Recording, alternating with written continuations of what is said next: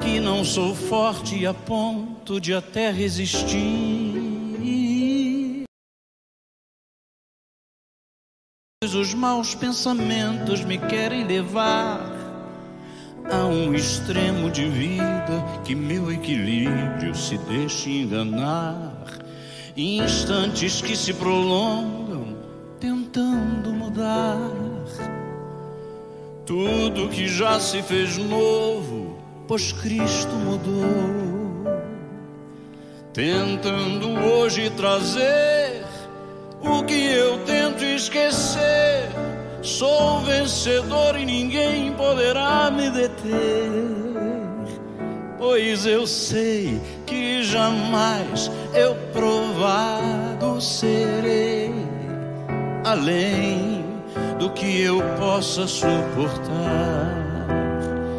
E se ainda eu cair e pensar que é o fim, Jesus me ergue e segue junto a mim.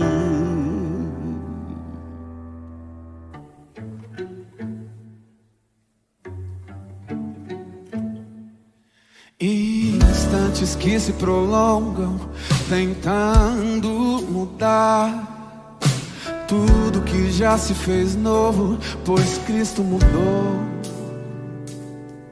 Tentando hoje trazer o que eu tento esquecer. Sou vencedor e ninguém poderá me deter, não, não. Pois eu sei que jamais eu provado serei além que eu possa suportar. E se ainda eu cair e pensar que é o fim, Jesus me ergue e segue junto a mim. Pois eu sei que jamais eu provado serei além do que eu possa suportar.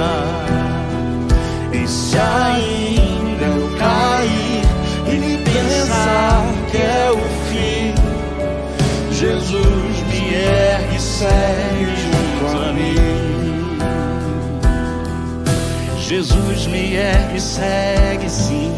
Jesus me ergue segue sim. Jesus me ergue segue junto a mim. Jesus me ergue segue sim. Jesus me ergue segue sim. Jesus me ergue segue junto a mim.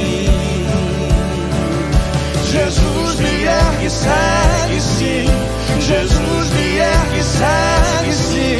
Jesus me ergue segue junto a mim. Jesus me ergue segue sim. Jesus me ergue segue sim. Jesus me ergue segue junto a mim.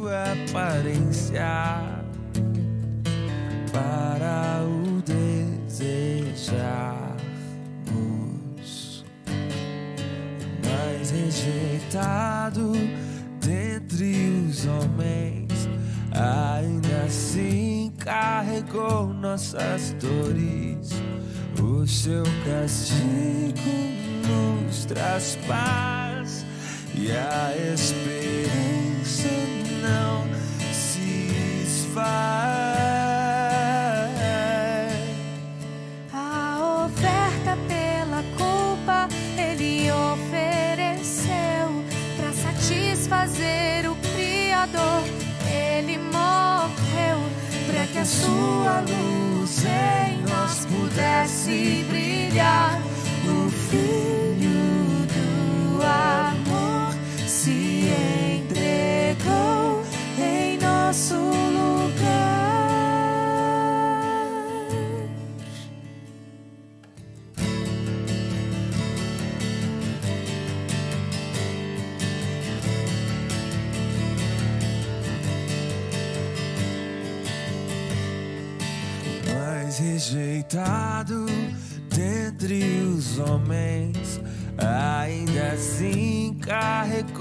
nossas dores. O seu castigo nos traz paz e a esperança não se esvai. A oferta pela culpa ele ofereceu para satisfazer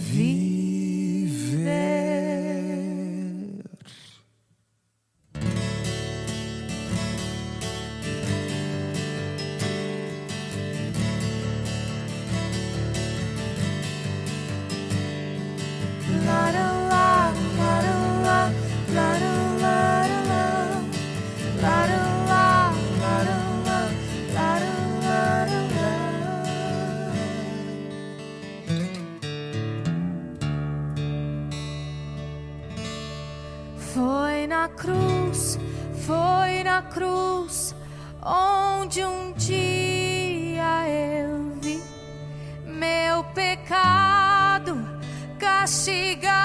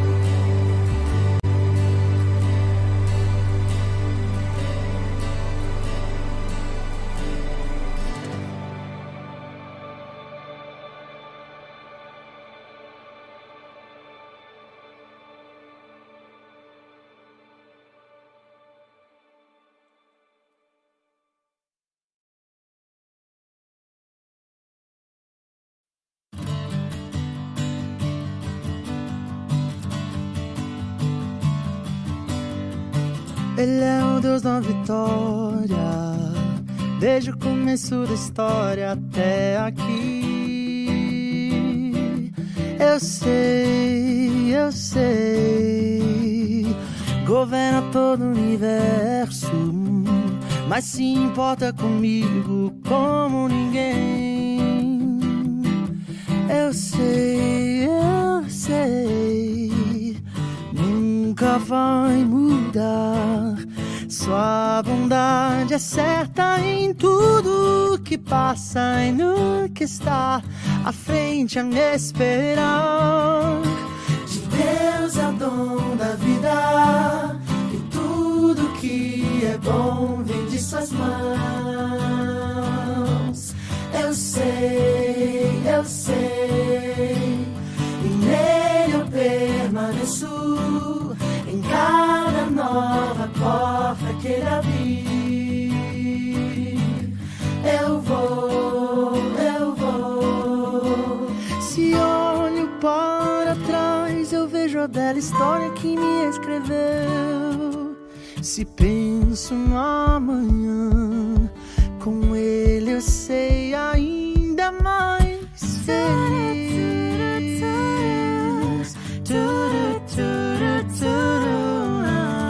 Acompanha meus passos e vence cada batalha em meu lugar.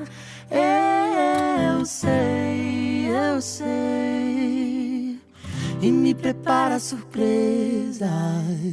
Cuida de cada detalhe quando eu, quando eu nem sei, nem sei.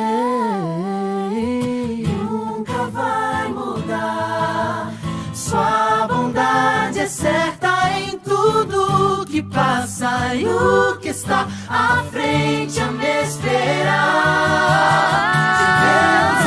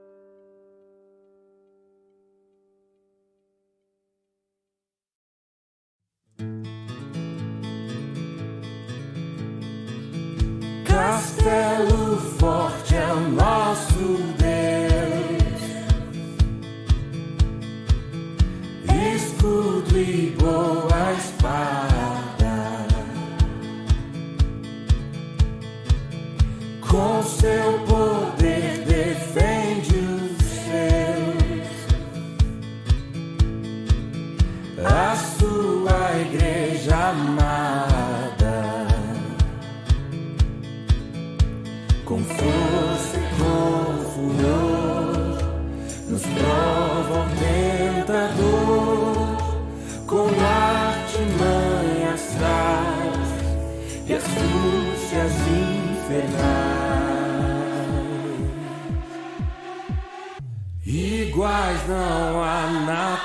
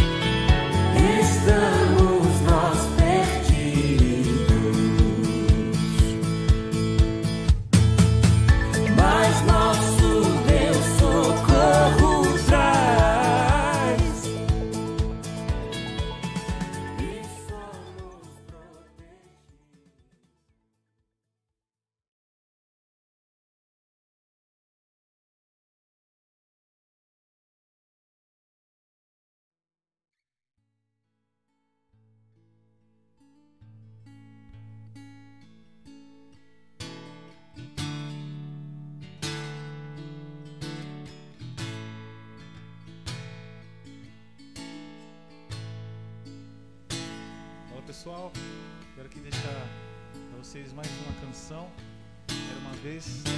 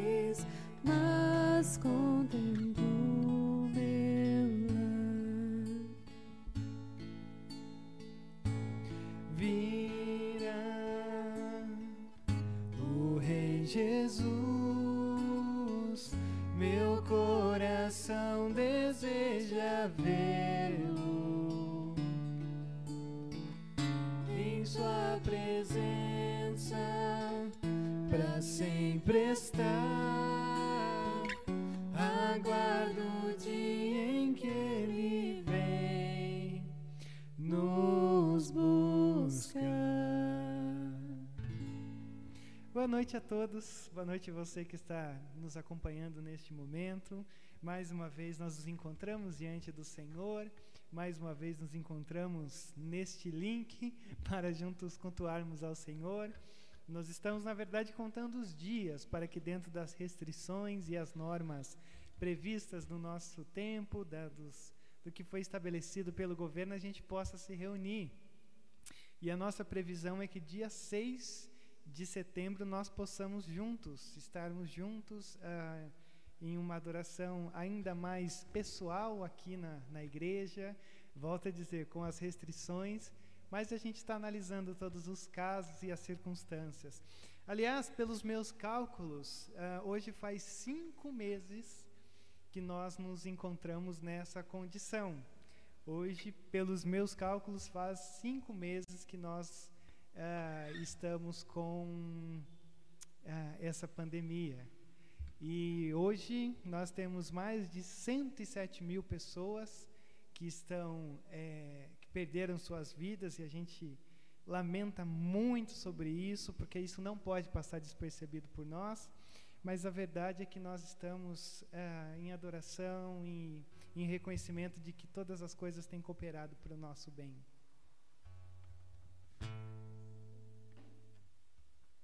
Tá, a gente está tendo, eu estou com um aviso aqui diante dos meus olhos de que nós tivemos um problema com o áudio e eu não sei se já voltou, mas já voltou? Tá alto? Ah, tá. O áudio está meio atropelado, mas já arrumou? Tá, mas aí a gente já conseguiu restabelecer para esta noite. Lembre-se você de cobrar sempre o Josué aqui nos comentários, tá? Não coloca pastor, o áudio tá ruim, ou coisa assim, é o Josué. Ele que é o culpado por essas questões. Mas brincadeiras à parte, nós somos extremamente ah, gratos ao Senhor pela vida do Jô que tem se disponibilizado a estar aqui com a gente. O Paulinho está dizendo que o áudio está baixo, pastor. É, é, o Josué, Paulinho. Uh, lá em Abacuque, capítulo de número 3, no verso final, Abacuque viveu um tempo muito parecido com o nosso. Não havia esperança, uh, não havia a, a que se apergar diante do medo, diante do, das ansiedades dessa vida. E Abacuque, lá no finalzinho do livro dele, diz assim: O Senhor soberano é a minha força, e Ele torna os meus pés firmes como os da corça, para que eu possa andar em lugares altos. O Senhor é a nossa força e a nossa oração é que todos nós consigamos, pela graça de Deus, andar nesses lugares altos, mesmo diante de um contexto tão, tão dramático que nós temos vivido. Nem tanto uh, sendo muito sincero para vocês, embora a gente queira estarmos juntos aqui, mas esse é o menor dos males, porque daqui a pouco nós estaremos todos juntos aqui neste lugar. Mas as famílias que têm perdido gente uh, diariamente, um número de cento, mais de 107 mil pessoas é uma coisa que de fato nos coloca para baixo no nosso tempo. Mas ao mesmo tempo nós nós somos gratos a Deus, porque Deus não apenas tem nos guardado ou cuidado de nós, mas quando também nós nos encontramos dentro dessa tristeza profunda, Ele cuida de nós, Ele consola, é o Deus confortador, é o Deus que se revela a cada um de nós com a sua graça e com a sua bondade. Eu quero convidar você aí, onde quer que você esteja, a orar comigo, juntarmos os nossos pensamentos e os nossos corações diante desse Deus. Pai, nós te louvamos pela tua bondade, nós somos gratos a ti que, embora nós vivamos num tempo tão conturbado, diante de uma realidade de um mundo tão mal, mas Deus, o Senhor é a nossa força.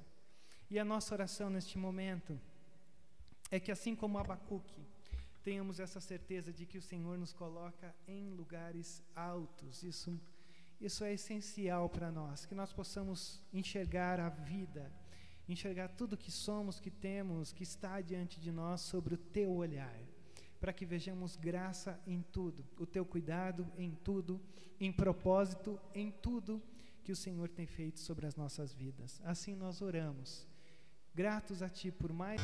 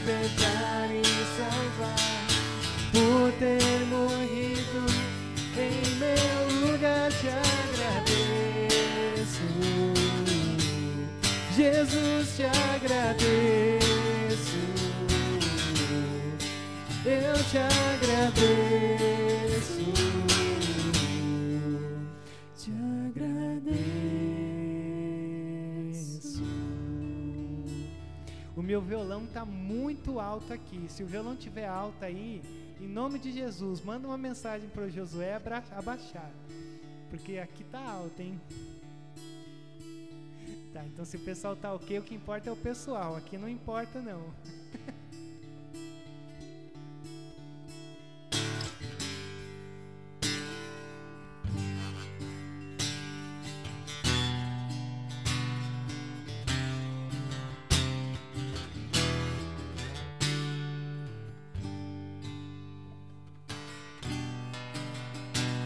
você só não precisa zerar ele, viu?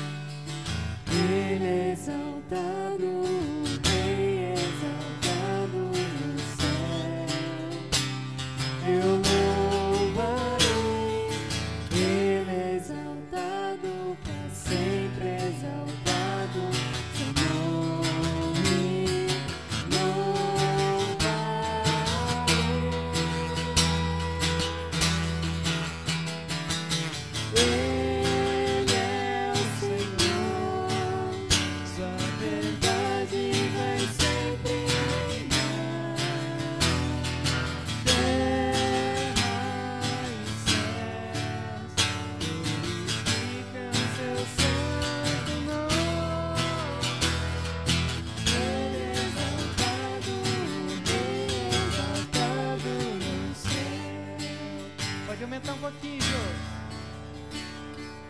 Ele exalta. Então.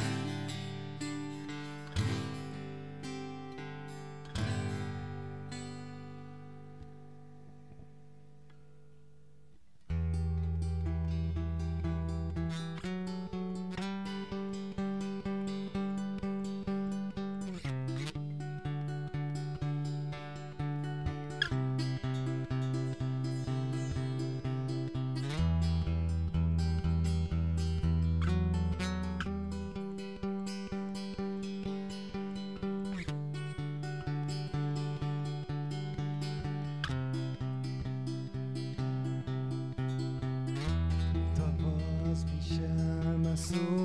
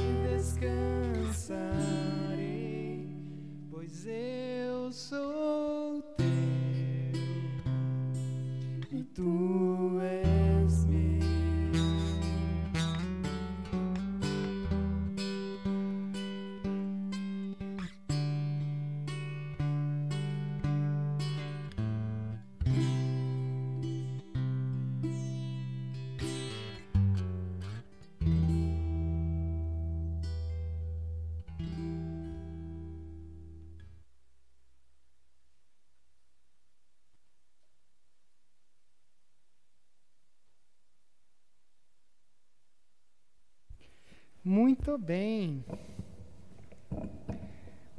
Deixa eu ver o que que tá pegando aqui no, no, no- no YouTube.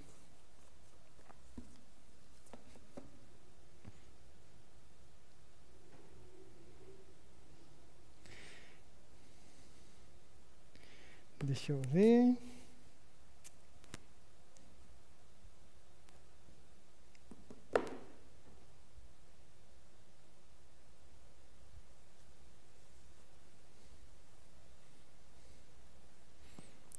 Muito bom. Mais uma vez estamos aqui, juntos, reunidos diante do Senhor, com gratidão a Deus. E a gente tem usado esses domingos eh, se reencontrando com alguns textos bíblicos, alguns episódios que eu sei que vocês já conhecem.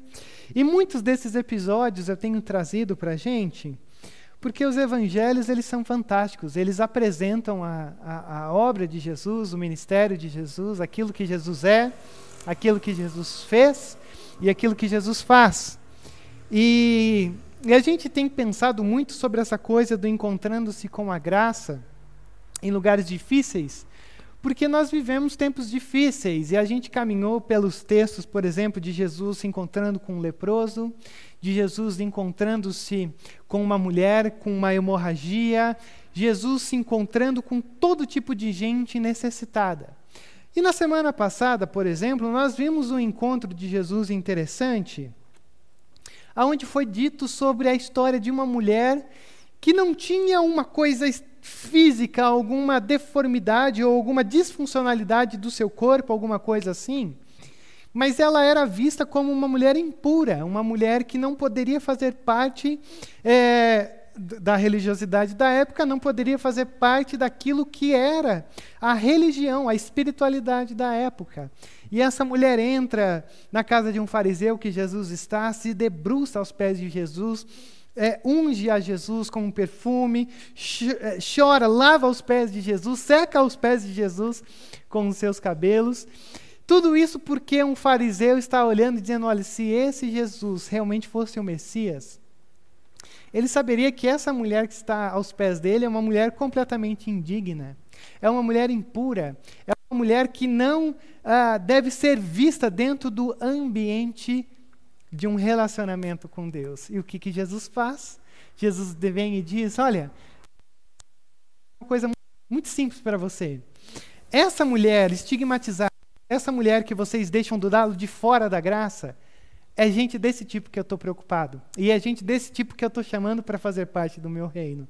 Já vocês que são tão religiosos, tão, tão sofisticados na sua forma de religião, vocês estão tão perdidos que chega a ser assustadora o quão cego vocês são.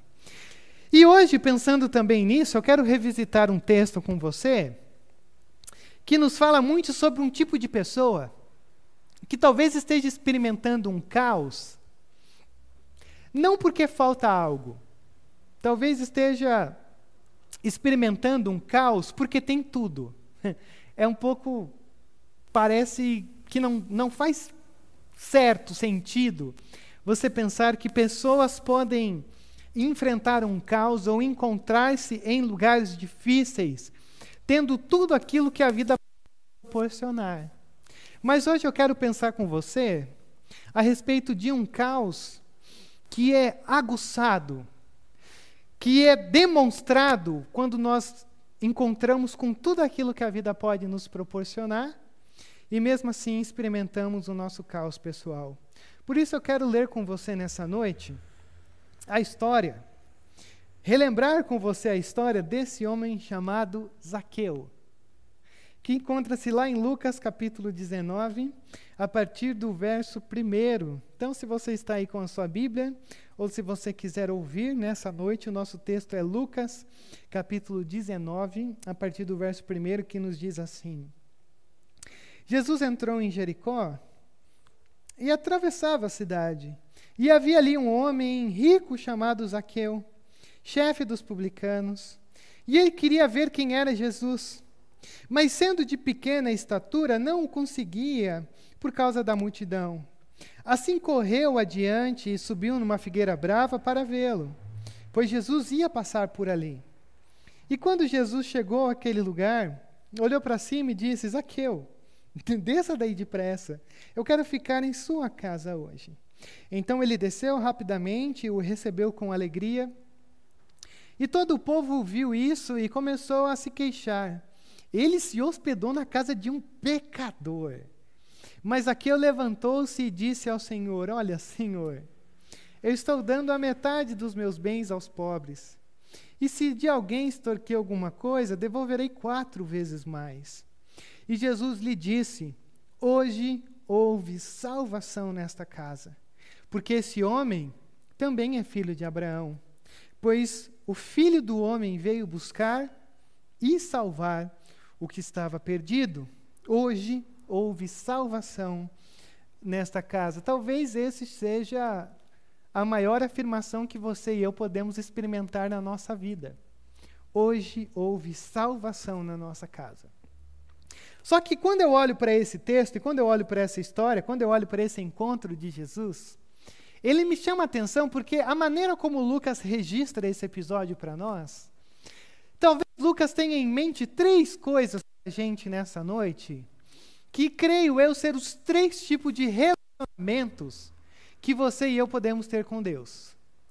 É, são três atitudes, três formas, três ciclos, fases, caminhos, como você queira, que Lucas apresenta para a gente como sendo o grande uh, impacto que a história de Zaqueu vai causar em mim e você.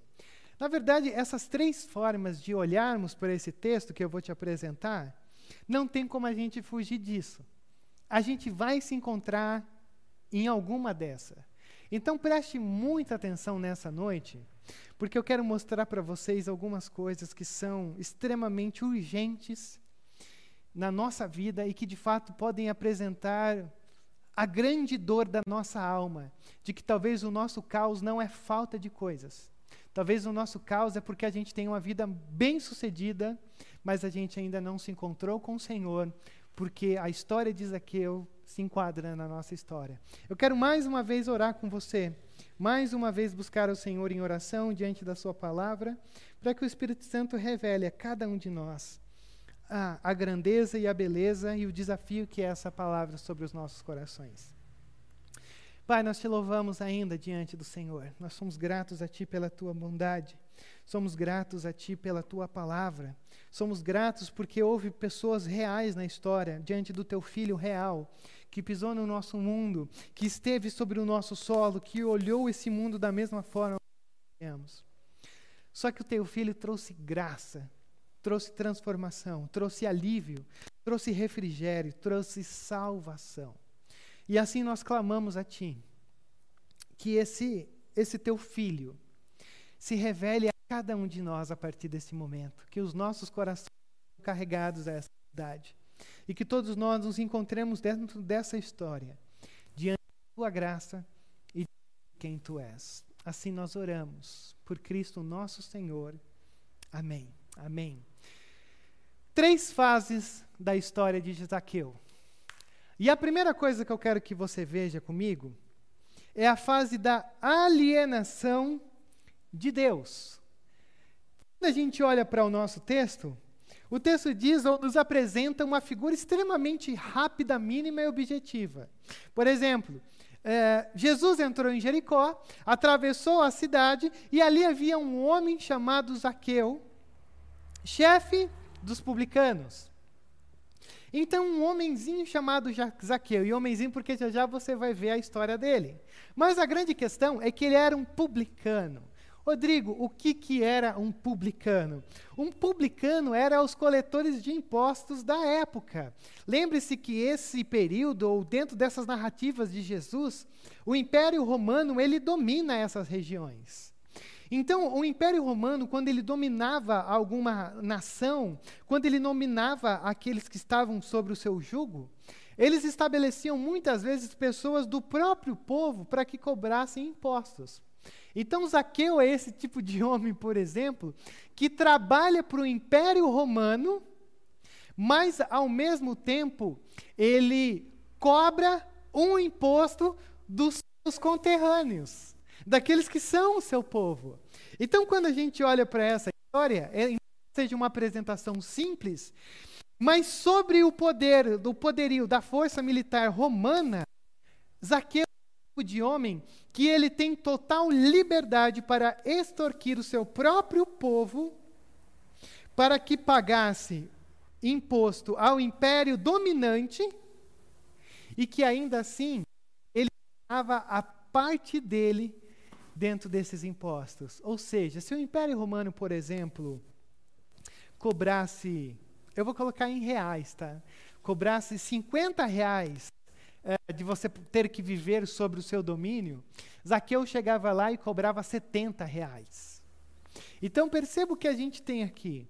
A gente tem a figura de um homem vivendo em Jericó, que alguns dizem ser a alfândega da época, e era um lugar propício para você cobrar impostos, e, é, a cobrança dos impostos, diferente de hoje, era cobrado por tudo. E era absurdamente tudo muito caro.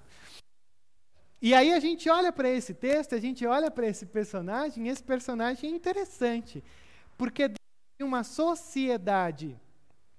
É, porque às vezes Dentro de uma sociedade que você tem pessoas empobrecidas, subjugadas, exploradas, sobre o domínio de um império romano, você tem pessoas que vivem no luxo. É, essa é a desigualdade da vida humana. Existem pessoas que são extorquidas e pessoas que são uh, ganhadoras dessa extorsão. E geralmente o rico sempre fica mais rico e o pobre sempre mais pobre. E ele era esse tipo de homem que fazia esse meio termo. Porque ele trabalhava para os ricos e ele extorquia aqueles que eram os seus vizinhos. Por isso que quando Jesus diz, Zaqueu, eu vou na tua casa, as pessoas olham e dizem assim, esse Jesus é complicadinho, viu? Porque esse Jesus está dizendo, eu vou na casa de um publicano. Só que aqui eles usam aquela afirmação de Jesus está indo à casa de um pecador. E lembre-se você da semana passada, quando os evangelhos registram a ideia de alguém ser descrito como pecador, é porque é aquele tipo de pessoa que você não olha na cara. É aquele tipo de pessoa que você não cumprimenta. É aquele tipo de pessoa que está vindo, você, se você precisar, você volta para dentro da sua casa, mas você não quer ver nem pintado de ouro, como diria o ditado popular. Então Zaqueu é um homem extremamente odiado, porque todos os cobradores de impostos eram odiados. Só que a pergunta que a gente faz, ou a pergunta que eu fiz para esse texto, é: por que que alguém resolveria entrar dentro do comércio de ser cobrador de impostos?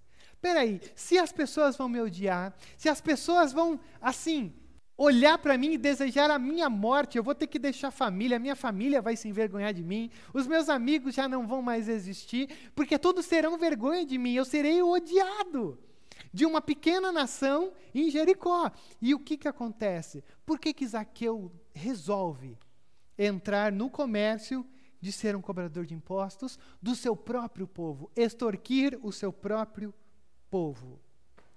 E talvez a grande questão aqui diante de nós é que Zaqueu é o tipo de homem que sacrifica tudo que tem para ser uma pessoa bem-sucedida, para ser uma pessoa que tenha recursos, para ser uma pessoa que tenha algum tipo de poder. Porque sacrificar amigos, família, vida, tudo que tem, ser odiado, ser considerado impuro, pecador, aqui não, você não tem parte aqui. Você tem que estar tá muito iludido por alguma coisa. E é aí que acontece algo interessante na vida de Zaqueu, que talvez a grande questão dessa fase de Zaqueu, de ser alguém alienado por Deus, foi que Zaqueu vendeu-se para o seu trabalho, para a sua vida, para ser bem-sucedido, porque talvez Zaqueu foi o tipo de pessoa que disse assim: Eu não preciso de Deus. Não preciso a minha vida está boa, é, algumas pessoas vão me odiar, é verdade, As, os meus vizinhos vão ter vergonha de mim, mas eu não preciso de Deus. Eu posso ser uma pessoa bem-sucedida sem Deus. E essa muitas vezes é a nossa realidade. Essa muitas vezes é a realidade de muitas pessoas que dizem assim: eu não preciso de Deus porque eu tenho tudo aquilo que eu preciso. Isaqueu é esse tipo de homem, porque quando ele olha por ser bem-sucedido, por ser alguém bem financeiramente, esse Deus cega o coração de Isaqueu, aonde Isaqueu vive essa fase da alienação de Deus. Eu não preciso de Deus. E qual que é o problema diante disso? Eu aprendi com a socióloga da nossa igreja, e aí se a Jéssica estiver ouvindo agora ou depois, pontos para você, Jéssica. Eu aprendi com a Jéssica, que, é, que, que, que é, é, é a socióloga da nossa igreja, que a vida ela é um pêndulo entre a frustração e o tédio. A vida é um pêndulo. E isso não é um pensamento, obviamente, da Jéssica, mas é uma interpretação dela do, do pensador do, do, do, Schopenhauer. Que ele diz: a vida é um pêndulo entre o tédio e a frustração. Rodrigo, o que, que você quer dizer com isso? Você e eu vivemos um tédio. E aí você sente o desejo de querer algo, de conquistar algo. Então você está nesse lado do pêndulo no tédio. É, é, a mesmice, é a rotina, é o corriqueiro. E aí você deseja algo. E você trabalha por aquilo. Você se, se doa para aquilo. Você busca aquilo com todas as suas forças. E aí o que, que acontece? Você consegue. Você conquista. Só que qual que é o problema? Você se frustra. Porque você fala assim: sério que era só isso? sério que eu esperei tanto nesse lado do tédio, eu desejei, eu busquei, eu fui atrás, eu corri, só que agora eu não. Era só isso. Então a nossa vida, ela gira em torno desse pêndulo. Ou ela barra, ou ela vai pelo caminho do pêndulo é o tédio. E aí a gente muitas vezes começa a exagerar nas nossas conquistas, a gente entra em desespero, até o momento em que a gente busca uma outra questão para que de alguma forma possa satisfazer o nosso coração.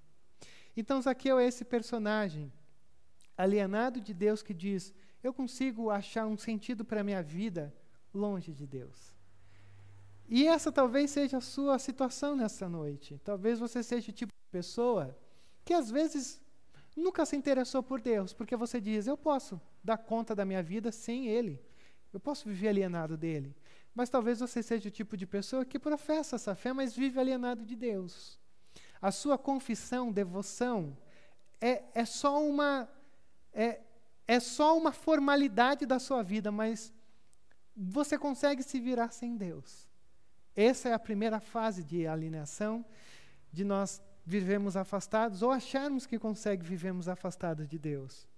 Só que aí o que, que acontece? Esse homem chamado Zaqueu, ele ouve sobre um homem chamado Jesus. E aí olha o verso 3, o que, que diz. E ele queria ver quem era Jesus, mas sendo de pequena estatura, não conseguia por causa da multidão. E assim correu adiante e subiu numa figueira brava para vê-lo, pois Jesus ia passar por ali. Então, se ele teve essa experiência da frustração, de dizer: Olha, eu conquistei tantas coisas, mas ainda não me sinto realizado, agora você tem a segunda fase da vida de, de, de Zaqueu, ou o segundo percurso que Zaqueu percorre até se alcançar ou estar na mesa de Jesus, que é a fase da busca. É aquela fase em que você experimentou um monte de coisa, e aí você ouviu falar sobre um certo Jesus que passaria próximo a você, ou que estaria num link do YouTube para você, e você fala assim: me interessei por esse Jesus. Ouvi falar sobre esse Jesus ser bom e as pessoas cantam sobre Jesus, as pessoas gastam tempo com esse Jesus, então eu quero ver, eu quero saber quem que é esse Jesus, o que, que ele tem para oferecer, ou o que será que ele tem que é tão, é tão mágico que as pessoas se entregam a esse Jesus. Só que Zaqueu tem um problema.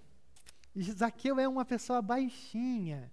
Zaqueu é o tipo de homem que era extremamente baixo, que diante de multidões ele não conseguiria ver Jesus. E aí Zaqueu, ele tem uma das das ações mais extraordinárias de um encontro com Jesus. Ele faz o quê? Ele sobe numa figueira brava para vê-lo, porque sabia que Jesus ia passar por ali. E por que que talvez isso deveria chamar a nossa atenção, a minha atenção, a sua atenção? Porque existiam algumas regras sociais do tempo de Jesus que você não podia quebrar de maneira alguma. Isso aí são as tradições que dizem. Por exemplo, um homem adulto, ele jamais poderia ser visto correndo na sociedade de Jesus. Se ele fosse visto correndo na sociedade de Jesus, as pessoas ficariam escandalizadas. Lembra que é um tempo extremamente é, é, legalista. A todo momento as pessoas são apontadas, são denunciadas, são, é, é, são tidas como impuros, impuros, imorais e tal. Então, o tempo de Jesus, você correr sendo um homem adulto era impensável. Só que existia uma outra coisa também que era extremamente ridículo de ser feito, que era subir numa árvore. Um homem adulto, de maneira alguma, poderia cogitar o subir-se numa árvore. E por que que Zaqueu sobe nessa árvore? Por que que nós cantamos como Zaqueu eu quero subir? Porque na verdade, subir numa árvore, na intencionalidade de Zaqueu, era uma evidência de que Zaqueu estava completamente desesperado. Quando Zaqueu diz, Eu preciso ver esse Jesus, Zaqueu está profundamente desesperado, porque ele é frustrado, porque ele experimentou o tédio, ele trilhou o prazer, ele entrou no tédio, ele exagerou na sua, na sua forma de gastar a vida, ele está desesperado de novo e ele diz: Eu procuro qualquer coisa que possa me fazer sentir um alívio, um refrigério, uma sensação de pertencimento a algo. Que eu estou disposto até mesmo a subir numa árvore para poder olhar para esse Jesus. E não é interessante que muitas vezes, dentro da nossa agonia, da nossa dor, do nosso caos existencial, que às vezes não é por falta de coisas, às vezes é por muitas coisas a gente se torna tão frustrados, porque você diz: Eu tenho, eu tenho uma família, eu tenho carro, eu tenho casa, eu, eu tenho saúde. Saúde é a principal coisa que a gente poderia agradecer a Deus. Mas você diz, diante de tudo isso, eu ainda não. Ainda não me faz sentido viver. Ainda não me faz sentido acordar cedo numa manhã e dizer: minha vida tem propósito. Então, Zaqueu é esse tipo de homem que sobe na árvore. Só que existe um detalhe importante aqui que faz com que esse segundo ponto seja um ponto que você possa se identificar. Porque se no primeiro ponto Zaqueu é aquele que vive alienado de Deus, dizendo, as riquezas podem me fornecer uma realização, o segundo momento é para aquelas pessoas, imagino eu, que seguem Jesus de longe. Aquelas pessoas que têm um interesse sobre Jesus, gostam de ouvir sobre Jesus, gostam de ouvir as músicas que falam sobre Jesus, mas o seguem de longe, o seguem de cima da árvore. Estão desesperadas, estão ansiosas, estão ouvem a voz de Deus, ouvem a necessidade de se colocar diante desse Deus, mas que seguem Jesus de longe. Não, deixa eu só dar uma assistidinha na pregação. Não, deixa eu só dar uma ouvidinha aqui na música do Spotify que fala sobre esse Jesus. Mas que ainda está muito longe. Só que a graça de Deus nesse texto é que Deus é, é pai demais para te deixar segui-lo de longe. Olha o verso 5. E quando Jesus chegou àquele lugar, olhou para cima e lhe disse: Zaqueu, desça depressa, porque eu quero ficar em sua casa hoje. Então, ele desceu rapidamente e o recebeu com alegria. E todo o povo viu isso e começou a se queixar, a reclamar. Ele se hospedou na casa de um pecador. Que coisa fantástica o tipo de Jesus que nós temos diante de nós. Zaqueu, é, eu não quero apenas conversar com você, mas eu quero estar na tua casa. E você ir à casa de alguém no tempo de Jesus, era você entrar numa relação tão estreita que havia tudo em comum. Era como se você compartilhasse da mesma essência do que aquela pessoa é. Por isso que as pessoas olham de Jesus é, peraí, o Senhor tem na casa desse pecador? Jesus, o Senhor não sabe que ele bate na nossa porta diariamente e cobra impostos absurdos? Uh, Jesus, o Senhor nunca passou lá na banquinha dele, lá na, na pontezinha, lá na, na, na rua 14, que ele montou ali para que o que a gente passasse dentro da sacola depois de sair da feira, do mercado, o que quer que seja, do, do, do, do açaí, do atacadão. E ele disse assim: ó, esse alface aqui você tem que pagar três reais é, é, de imposto. Eles cobravam impostos de tudo. Então, quando Jesus tem essa decisão de dizer, Zaqueu, eu vou na tua casa, as pessoas olham e dizem, não, peraí, esse tipo de Deus não se encaixa no tipo de Deus que nós pensamos. Porque esse tipo de Deus é o tipo de Deus que se relaciona com pessoas que ele não deveria se relacionar. Esse tipo de Deus que Jesus está apresentando é o tipo de Deus que senta na casa, na mesa, na cadeira, melhor dizendo, de pessoas que não deveriam ter acesso a esse Deus. Porque quem deveria se relacionar com Deus são os religiosos, não os corruptos, não os impuros, não aqueles que estão sugando o povo, oprimindo o povo, sendo é, instrumentos de extorsão do Império Romano sobre um povo de Deus. E aí, quando Jesus olha para tudo isso e diz assim: Eu quero ir na tua casa. E não é fantástico você pensar que Zaqueu estava tava triste, estava angustiado, mas estava confortável ali em cima da árvore? Não é, não é, não é chocante pensar que não foi Zaqueu que recebeu Jesus na sua vida, mas que foi Jesus quem o recebeu? que foi Jesus que disse: Zaqueu, vem, é você mesmo, Zaqueu, chega aqui, eu quero ficar na tua, na tua casa. E por que, que Jesus vai na casa de alguém que, que Deus não deveria nem se importar? Porque estar na casa de alguém, entrar numa relação com Deus, você só consegue entrar pela graça não é pela sua moralidade, não são pelos seus feitos, não é porque você é bonitinho, bonitinha, porque você está na igreja, não está, ora, não ora, leia, não. estar numa estreita relação com Deus é você estar sobre a graça de Deus. E deixa eu dizer uma coisa ainda maior para você. Não é nem você que vai atrás de Deus. É Deus que vai atrás de você. Porque por nossa natureza ninguém procura Deus. Pela nossa natureza, como Paulo diz, não há quem busque a Deus, não há quem faça o bem. Todos nós nos desviamos, todos nós nos corrompemos, todos nós buscamos os nossos próprios interesses. Mas você tem aqui nesse texto um Jesus que vai atrás de você. E um Jesus que não apenas vai atrás de você e tira você dessa condição agoniada, mas com medo, mas esse Jesus também apresenta um Deus que está prestando atenção em cada passo que você tem dado. Seja em cima da árvore, seja cobrando os impostos, seja sendo fraudulento, esse Deus é, criou um mapa da sua vida que nada do que você faz, do que você sente, do que você deseja, do que você procura, dos seus anseios, nada do que você sente, experimenta, está fora daquilo que Deus está percebendo. E aí, quando você olha para essa fase, essa fase é interessante, porque muitos de nós estão olhando para um Jesus de uma maneira distante. É aquela fase onde você se interessa. Você, você até gosta de ouvir. Aliás, você até concorda com a pregação. Você até lê os textos bíblicos que dizem verdade. Mas o grande problema é que esse estágio de nós seguirmos a Jesus à distância não muda quem nós somos.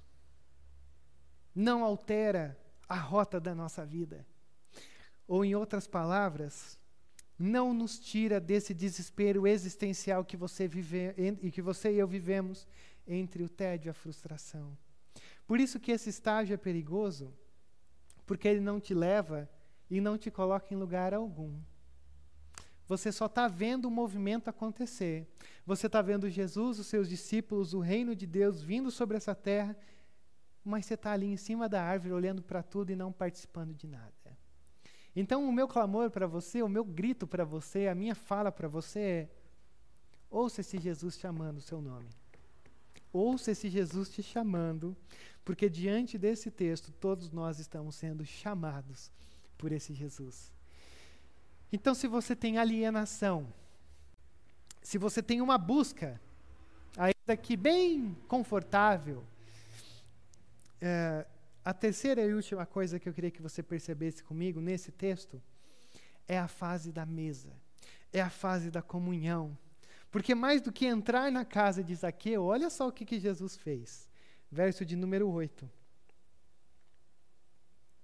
Mas Zaqueu levantou-se e disse ao Senhor: Olha, Senhor, eu estou dando a metade dos meus bens aos pobres.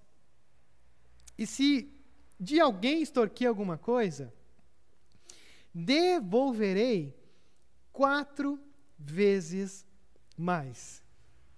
E é interessante, porque você fala assim: bom, uh, se Zaqueu começou a fala dizendo, Olha, Senhor, eu estou dando quatro vezes mais os meus bens aos pobres e tal, tudo que eu roubei e tal, extorqui, pá. É, o que, que Jesus disse? Aí você volta no seu texto, verso 7, as pessoas só dizem assim: Ele se hospedou na casa de um pecador. E o verso 8 diz: Mas Aqueu levantou-se e disse ao Senhor. Mas o que, que o Senhor disse? O Senhor não disse nada. O Senhor não disse nada, porque na verdade o simples fato de Zaqueu estar na presença do próprio Deus, Jesus não precisou dizer nada. Eu fico imaginando só um Jesus supernatural na casa de Zaqueu, sentado na mesa, conversando. E Zaqueu vira para Jesus e diz: Jesus, eu sou tão ruim, Jesus. Eu, olha, Jesus, o que eu tenho? Eu vou dar metade dos meus bens aos pobres. E outra coisa, Jesus, uh, Aqueles que eu extorqui, eu vou dar quatro vezes mais. Por quê? Porque a primeira coisa que acontece quando nós estamos sentados à mesa com o Senhor, a primeira coisa que acontece é que o nosso coração é mudado, que a nossa vida é transformada. Jesus só aparece e nós já reconhecemos quem nós somos. E ao mesmo tempo em que nós reconhecemos quem nós somos, nós estamos tão dispostos a, a estarmos vivendo essa nova vida que o próprio Deus proporciona para nós, que a gente diz assim: Senhor, eu, eu estou disposto a fazer muito mais do que o Senhor exige. Porque se você extorqueu alguém, a ideia principal era, olha, eu devolvi, eu devolverei aquilo que eu que eu roubei. Mas o que, que Zaqueu diz? Só devolver o que eu fiz errado não basta. Eu tenho que fazer mais do que isso. Eu tenho que entregar mais do que eu do que eu roubei. Por quê? Porque estar sentado à mesa de Jesus é você estar sentado diante do próprio Deus. E resumindo, quando você se encontra com o próprio Deus, talvez os anseios mais profundos da sua alma, aquilo que você não conta para ninguém, pode ser graciosamente derramada diante de Jesus. Algumas pessoas já sabem, eu tenho compartilhado isso muito. Eu ouvi as pessoas dizendo, mas eu, eu não acreditava. O quão terapia é ótimo para uma pessoa. E fazendo propaganda da minha terapeuta, é interessante porque do momento em que eu simplesmente abri o meu coração dizendo de um maior anseio que eu tinha e que eu nunca tinha dito para ninguém, tanto para ela como para a Tônia, minha esposa, que está aqui diante de nós, diante de mim, é, aquilo foi tão libertador para mim, mas libertador num sentido de que saiu eu, eu gosto muito dessa imagem, porque essa imagem é perfeita. É como se tirasse um peso de quem eu sou e agora sobrasse um buraco, um espaço para coisas boas. Por que, que eu estou dizendo isso? Eu acho tão. Eu acho tão fantástico. Quando a gente tem um Deus diante de nós, que você pode abrir o seu coração Sabe, aquele. Eu vou chamar da, aquele quarto guardado a sete chaves. Está lá no escaninho da sua alma, sabe? Aquele lugar assim que ninguém acessa, que você tem até medo. Eu acho tão fantástico a gente estar tá diante de um Deus que você pode mostrar os seus maiores anseios, quem você é, e esse Deus olhar para você e dizer: "Tamo junto". Eu acho tão é tão sobrenatural você olhar para um Deus que você não precisa criar uma imagem, uma máscara de quem você é para ser acessado ou ser acessível a esse Deus. É tão fantástico você olhar para um Deus que Zaqueu está experimentando, que ele diz assim: venha como você está. Nós temos um hino que fala sobre isso. Eu venho como estou, sim, venho como estou. Por quê? Porque Zaqueu não precisou se limpar primeiro. Zaqueu não precisou, Jesus, não, peraí, antes de ir na minha casa, deixa eu bater de casa em casa e devolver o dinheiro e entregar os meus bens aos pobres. Não. Jesus primeiro entra na casa. E aí a presença de Jesus é algo tão, tão real, que Zaqueu olha e diz assim: Jesus, primeiro, aqueles que eu fraudei, eu vou devolver. Mas a última coisa que eu queria que você percebesse aqui é que quando Zaqueu diz, eu darei a metade e retribuirei quatro vezes mais do que eu, do que eu tirei das pessoas, o que, que Zaqueu está dizendo? Jesus, eu não preciso mais da minha riqueza. Lembra do começo? Quando Zaqueu, a gente pressupõe que Zaqueu disse, eu não preciso de Deus, eu preciso de riqueza. Eu vou me vender, eu vou ser odiado, as pessoas vão, vão me olhar com ódio, mas o que interessa é ser bem-sucedido. Frustração. Quando a história termina, Zaqueu diz assim: Eu não preciso mais de riqueza, porque agora sim eu encontrei algo que não é um pêndulo entre a frustração e o tédio, mas pela graça de Deus, que me coloca numa nova posição. E mesmo quando eu abro o quarto do mais íntimo das minhas vergonhas, eu sou aceito por esse Deus. E aí, quando você abre o seu quarto e revela quem você é, Jesus, eu sou assim. O que, que Jesus diz? Verso 9: Hoje houve salvação nessa casa. Quando eu simplesmente confesso a Jesus: Jesus, eu sou assim, Deus, eu sou assim. Todo culto nosso, você vai perceber que a gente tem uma parte da oração que a gente diz assim: Pai, ninguém é digno de estar aqui. A gente passou semana, uma semana miseravelmente diante do Senhor. A gente não foi como deveríamos ser. Senhor, ninguém aqui é digno. Senhor, a gente na verdade tem que bater no peito e querer arrancar no coração, porque a gente não consegue nem olhar para cima. Porque Senhor é tão é tão bom e nós somos tão maus. Mas, Senhor, nós te pedimos que a tua salvação faça parte da nossa casa hoje. E o que, que Jesus diz? Pois o Filho do Homem veio buscar e salvar o que estava perdido. Jesus não veio para os bons. Jesus não foi, uh, uh, veio em missão para alimentar o ego dos religiosos, para te colocar num pedestal, para dizer, olha, como você, sou orgulhoso de Jesus veio para aqueles que reconhecem quem são. Então, o nosso maior problema nessa noite talvez seja a falta de reconhecimento de quem nós somos. E a falta de reconhecimento de quem nós somos pode muitas vezes ser guiado, nutrido, estabelecido pelas máscaras de bondade que nós colocamos. Então, o meu incentivo para você, o meu clamor para você nessa noite, é que você aprenda essa pequena verdade que a gente tem diante de Lucas 19, da história de Zaqueu. As pessoas muitas vezes nos ensinam, ou a gente cresce aprendendo, que as pessoas boas merecem o amor e o reconhecimento de Deus. Gente boa, Deus olha e ok. Mas um texto como esse me diz muito o contrário.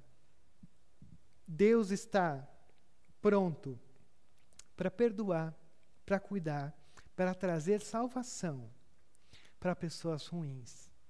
E aí eu espero que você seja como eu.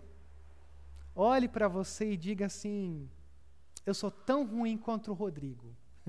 É, desculpa te decepcionar, mas das pessoas que estão assistindo isso e dessa igreja, não tem ninguém pior do que eu. Não tem ninguém pior do que eu. Mas a grande boa nova de tudo isso é que Deus ama gente ruim. Deus ama cuidar de gente má. Deus ama chamar aqueles que são ruins para o seu reino. Deus ama buscar o perdido. Deus ama derramar graça sobre aqueles que precisam ser lavados pelo sangue do Cordeiro. Então, assim como Jesus olha para essa história, e Jesus olha para a história de, de, de Zaqueu, melhor dizendo, e ele diz: Hoje houve salvação nesta casa. O meu clamor, o meu, o meu desejo é que aí onde quer que você esteja, seja a sua Jericó. Seja a sua Jericó e, e que você, diante dessa transmissão, você esteja ouvindo o próprio Deus te chamando pelo nome. E, e a minha. O, o, o que eu queria é que você pudesse olhar nesse momento para dentro de si e dizer: Eu ouço o Senhor. Mas ao mesmo tempo, eu, eu vejo tanta coisa em mim que precisa ser mudada, tirado. E talvez eu estou vivendo essa frustração porque eu estou achando que as coisas dessa vida vão me trazer um alívio, mas não vão. Então você precisa reconhecer o quão você precisa de salvação. Lembre-se da semana passada. Salvação é tirar uma dívida, tirar um peso, trazer cura, salvar você de quem você é. Então a grande pergunta que eu lhe faço é: em que fase você está? A fase da alienação? Não, eu posso construir a minha vida, eu não preciso de Deus. Tá bom. Se Schopenhauer estiver correto, daqui a pouco você vai sentir tédio e começar a procurar por todas as coisas dessa vida. Ou será que você está nessa busca está analisando, está olhando de longe, está fingindo que nada está acontecendo, está em cima da árvore, está no confortável e dizendo assim: não, deixa eu ver o que está acontecendo aqui com esse Jesus que está passando. Mas a principal que eu queria que você pensasse e entrasse comigo é na fase da comunhão. É naquela fase em que você ouve um Jesus dizendo: Eu quero entrar na tua casa, com as tuas impurezas, com as tuas vergonhas, porque eu sou esse tipo de Deus. O Deus que traz salvação. Então, esse é o tipo de Deus que nós temos nessa noite. Um Deus que te traz salvação. Vamos orar antes de nós cantarmos uma canção? É verdade que a gente muitas vezes não consegue, ou seria até mesmo espantoso, falar ou revelar numa oração pública, transmitida pela internet, as maiores imperfeições que eu tenho. Mas que a gente guarde um, um tempo de silêncio. Aí no, no conforto do seu lar ou aqui, porque talvez o silêncio seja aquela atitude onde Jesus não disse nada para Zaqueu. Mas o silêncio de Deus, o silêncio de Jesus, é um silêncio tão amoroso que a gente já derrama os nossos corações diante dele. Então, que nesse tempinho de silêncio, a gente possa experimentar e ouvir essa voz, esse olhar, essa presença de um Jesus gracioso. E que todo o peso, tudo aquilo que nos oprime, tudo aquilo que nos distrai, todo o pecado que nós carregamos, possa ser encontrado nele.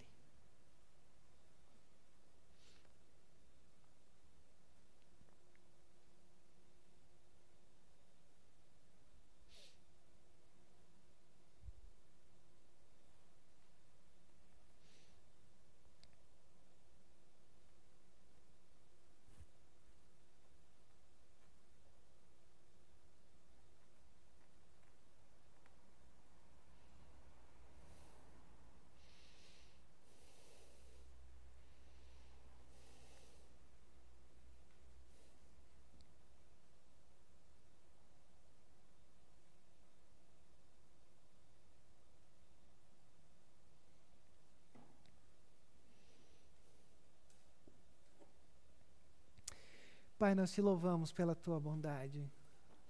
Nós te louvamos porque nem mesmo nós conseguimos compreender um Deus que que não exige perfeição de nós, mas um Deus que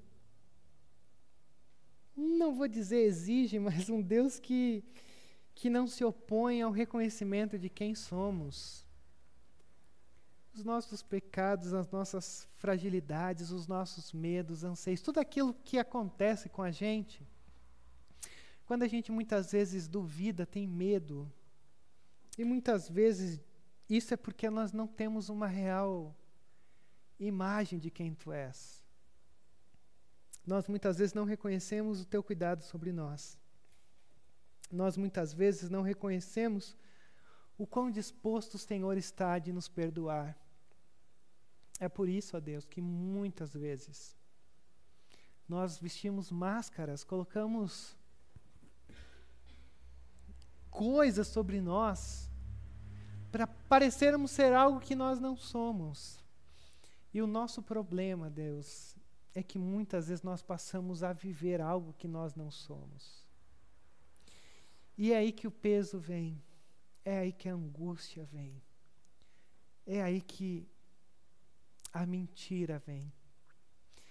Por isso, Deus, que todos nós possamos, através do Teu Espírito, ser desvencilhados dessas coisas que, que nos atrapalham de ser verdadeiros diante do Senhor. Pai, seja na alienação, seja numa busca, seja na comunhão. Diga o nosso nome e nos chame para si. Diga quem somos e nos chame para si. Porque todos nós precisamos de salvação. Todos nós precisamos de um encontro verdadeiro contigo. E assim nós te pedimos. Porque é o Senhor quem toma a decisão, é o Senhor quem vem na nossa direção. Então, aonde quer que nós estejamos, não apenas nós que estamos aqui juntos nessa neste culto, mas Talvez haja há pessoas que nós temos orado para que se encontrem contigo. E nós também queremos que te pedir, ó Pai, que seja a fase em que elas estiverem, o Senhor chame pelo nome.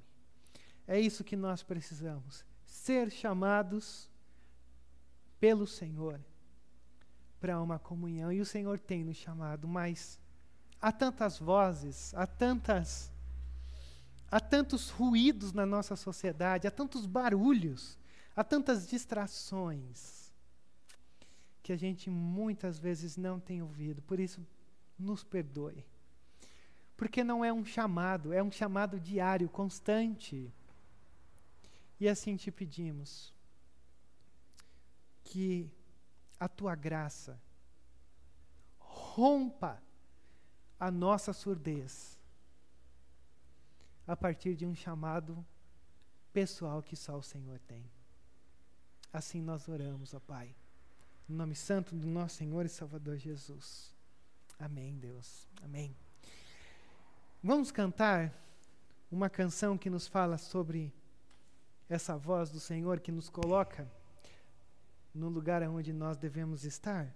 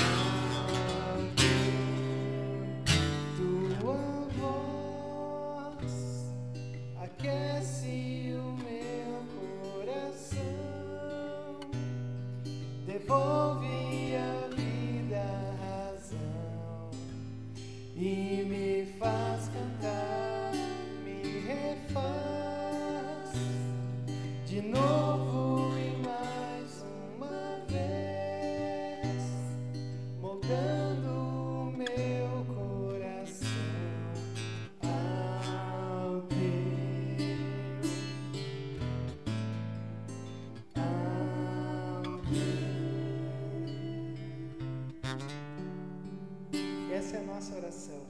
Senhor, molde o seu coração ao coração dele. E nós desde já te agradecemos por estar conosco neste culto. Louvamos ao Senhor pela tua vida e clamamos que a graça, a bondade e a paz do Senhor esteja sobre você nessa semana. Deus abençoe e muito obrigado.